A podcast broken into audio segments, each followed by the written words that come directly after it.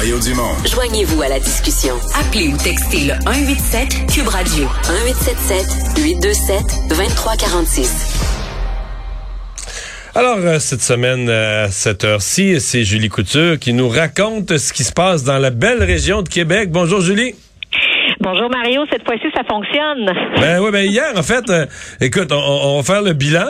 Moi, je t'entendais très bien. Euh, les, je voyais qu'il y avait à un certain point de la nervosité dans mon équipe qui se sont rendus compte que c'est pas tout le monde qui entendait. Mais moi, je t'ai jamais, j'ai jamais perdu un mot de ce que t'as, ce que t'as dit, mais nos auditeurs en ont perdu eux toi et moi, Mario, on a eu une super belle conversation d'à peu près 10 minutes. Puis, euh, à peu près cinq minutes après que la, conversation avait commencé, moi, mon, mon collègue tapait dans la fenêtre de mon bureau. Moi, j'avais barré la porte parce que mes collègues rentrent tout le temps dans le bureau, aller-retour, sans cogner. C'est comme ça euh, quand on est dans la salle de nouvelles, dans la salle de travail. Et là, je le voyais en panique.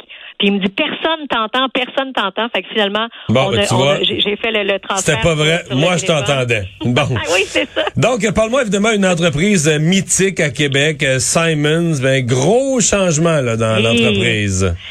C'est une grosse nouvelle aujourd'hui. Il y a des nouvelles un peu partout. Là. Euh, on va commencer justement avec cette, euh, cette grosse nouvelle qui est tombée en début d'après-midi par voie de communiqué. Peter Simons, qui est connu partout au Québec, quitte son poste de président et chef de la direction au sein euh, de l'entreprise et il passe le flambeau à son successeur qui est Bernard Leblanc, un homme d'affaires qui travaillait déjà au sein de la compagnie.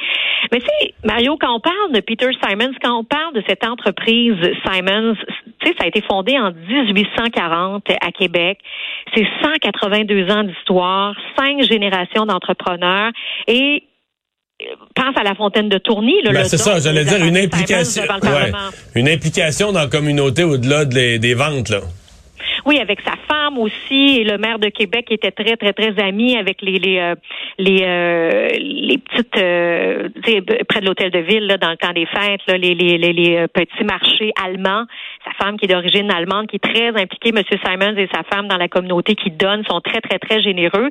Et c'est pour la première fois depuis 182 ans, ce ne sera pas un membre de la famille Simons qui va être au sein euh, de, de, de, de l'entreprise, aux commandes de l'entreprise. Et là, c'est sûr que M. Simons, aujourd'hui, bon, quand on, on, a su la nouvelle, on a tout de suite appelé euh, au siège social ici sur la rue Saint-Jean. C'est la firme nationale qui a pris ça en poste parce que qu'est-ce qu'on retient euh, de l'entreprise Simons au cours des derniers mois, des dernières années? Ça a été difficile, évidemment, le passage avec la pandémie. Il y a eu plusieurs sorties de M. Simons qui a critiqué certaines ententes, certaines ententes commerciales euh, en 2018 qui étaient sorties aussi euh, pour demander de l'aide des gouvernements pour son entreprise lorsqu'il a eu son virage numérique, la robotisation, euh, son entrepôt aussi à Québec qui a coûté 200 millions de dollars. Et quand vous faites le tour de ces magnifiques magasins ici à Québec avec les voitures électriques, les panneaux solaires également, il a été très, très innovateur. Il a beaucoup, beaucoup investi dans son entreprise. Donc, c'est une grosse nouvelle. Et la question que tout le monde se demande, c'est est-ce que la pandémie a précipité cette, euh, cette décision-là, tu sais? Oui, parce que Julie, euh, la tempête était quand même un peu passée. J'ai l'impression la pandémie avait été tout un défi, mais là, euh, les choses vont. Il, il laisse, disons, en partie une entreprise qui va très bien. C'est ce qu'il dit là dans, dans, le communiqué, puis nous on va le recevoir en direct à 18 h J'ai déjà entendu là, ce qu'il dit grosso modo en entrevue, c'est que la pandémie n'a absolument rien à voir avec sa décision, que c'était vraiment euh, pour lui. Lui il dit je suis un bâtisseur. Il dit quand on est dans le passé on rénove, quand on est dans le futur on bâtit. Il va rester quand même impliqué, là, faut le savoir, au sein de l'entreprise euh, au niveau. Euh, il va être ce qu'on appelle un chef marchand. Il va continuer de siéger sur le conseil.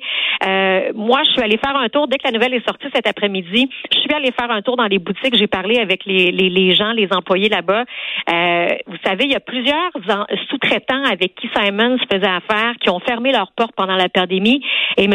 Simons, son rôle essentiellement va se promener, là, ce qu'on me disait, puis il va aller revoir des nouveaux sous-traitants avec qui ils vont faire affaire pour créer de nouveaux liens, pour que le brand, la marque Simons, c'est toujours des beaux vêtements, des entreprises de qualité avec qui il fait affaire, pour qu'on continue là, de créer là-dessus. Hmm. Et euh, j'écoutais aussi Bernard Leblanc, qui est le successeur en entrevue, qui disait, tu sais, avec tous les, les, problèmes dans le commerce de détail, on dit c'est quoi le commerce du futur, à quoi ça va ressembler le commerce de détail? Il dit sais, ça va être un commerce sans frontières. Le commerce de demain, via, bon, on est déjà, on s'entend dans le commerce sans frontières, mais via le site web, via les magasins, est-ce que ça va se faire via d'autres plateformes? Il a dit deux mots que je trouvais très, très importants dans l'entrevue. Il dit, Simons va s'adapter et va devoir aussi, c'est le mot que je trouve important, avoir l'humilité de se réinventer. Qu'est-ce que ça veut dire? On le sait pas à l'heure actuelle, qu'est-ce que ça veut dire, mais est-ce que les magasins qui ont coûté très, très cher, est-ce qu'il va falloir réduire les surfaces? Faire davantage dans le commerce en ligne pour être plus compétitif.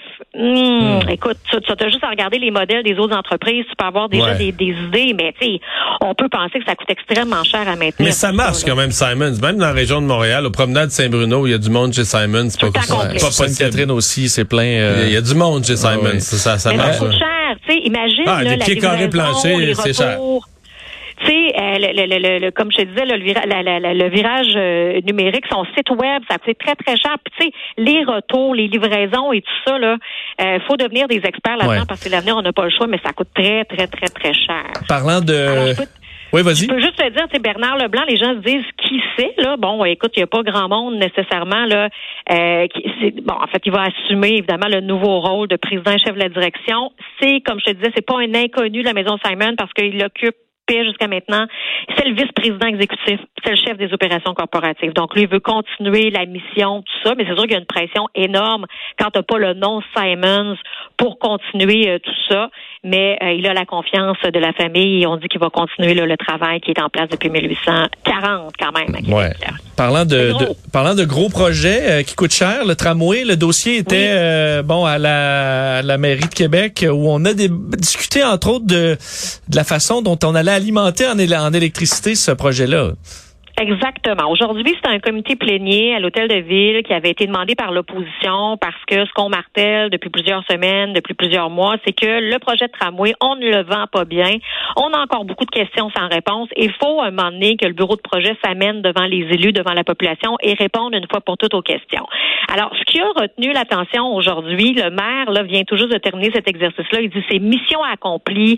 Ça a permis de déboulonner plusieurs mythes. Et là, tu parles effectivement de l'alimentation électrique euh, parce que tu sais dans une ville patrimoniale comme Québec, avoir des fils euh, qui vont venir briser le paysage de cette magnifique ville-là, il y a beaucoup, beaucoup de gens qui se disent, coudon, est-ce que, puis avec la, température aussi, les hivers euh, québécois qu'on connaît, est-ce que c'est la bonne, vraiment, infrastructure? Puis là, ça, c'est une question qui revient souvent, souvent, souvent hanter euh, l'administration en place. Et là, on a vraiment dit, écoutez, là, les fils, là, oubliez ça, l'enfouissement des fils dans la terre, comme c'est le cas dans d'autres villes, notamment à Bordeaux, ça n'arrivera pas ici question de topologie puis une question de climat, euh, ça ne se fait pas. Puis on a vraiment le souligné au trait rouge que l'alimentation électrique par ligne aérienne de contact, c'est comme ça que ça s'appelle, c'est vraiment la meilleure solution pour Québec. Mais là où on a ouvert une porte qui est intéressante, c'est euh, pour l'utilisation de batteries pour le choix définitif de la prochaine technologie parce que ça c'est pas encore fait. Les appels d'offres sont en cours, ça devrait être fait en 2023. Là, regarde, on est en 2022, donc c'est l'an prochain.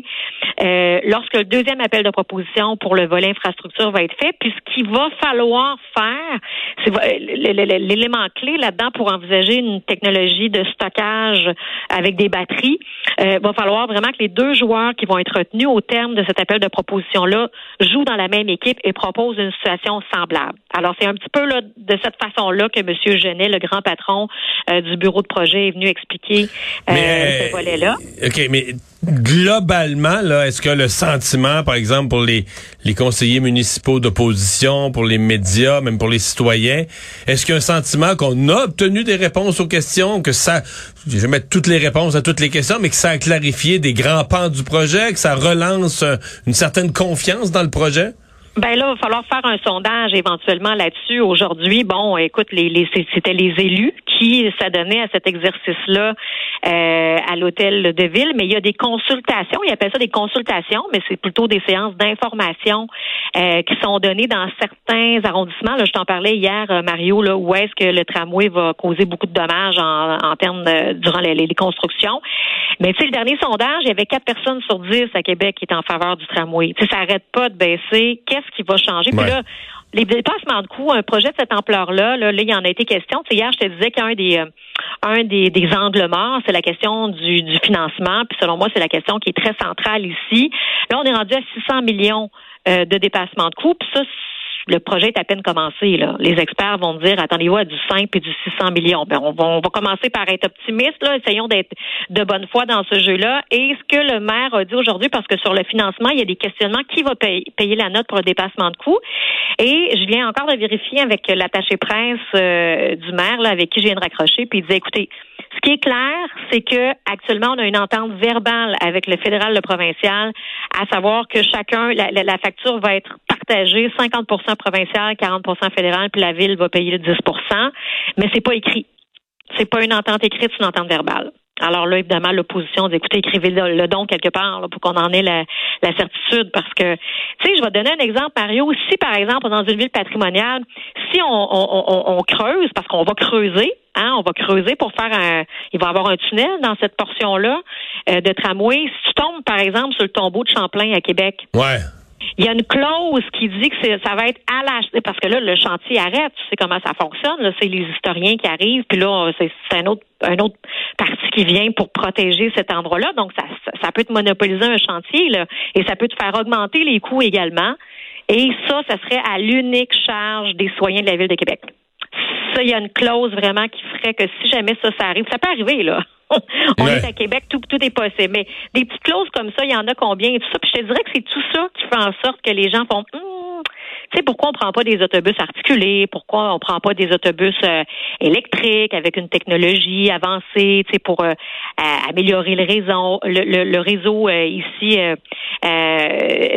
déjà existant dans la ville? Fait tu sais, puis il y a des universitaires qui sortent à peu près aux 3, 4, 5, 6 mois pour dire, nous, on pense que le tramway, c'est peut-être pas le bon projet. Peut-être que justement, les autobus articulés. Fait que, je sais pas, je sais pas, tu vois, on va voir au courant des, des prochains jours, des prochaines semaines puis des prochains sondages si leur euh, exercice de transparence et de consultation euh, va avoir porté fruit là, dans euh, l'opinion publique. Voilà, ça sera mesuré. merci, Julie. À demain. salut, à demain. Au revoir.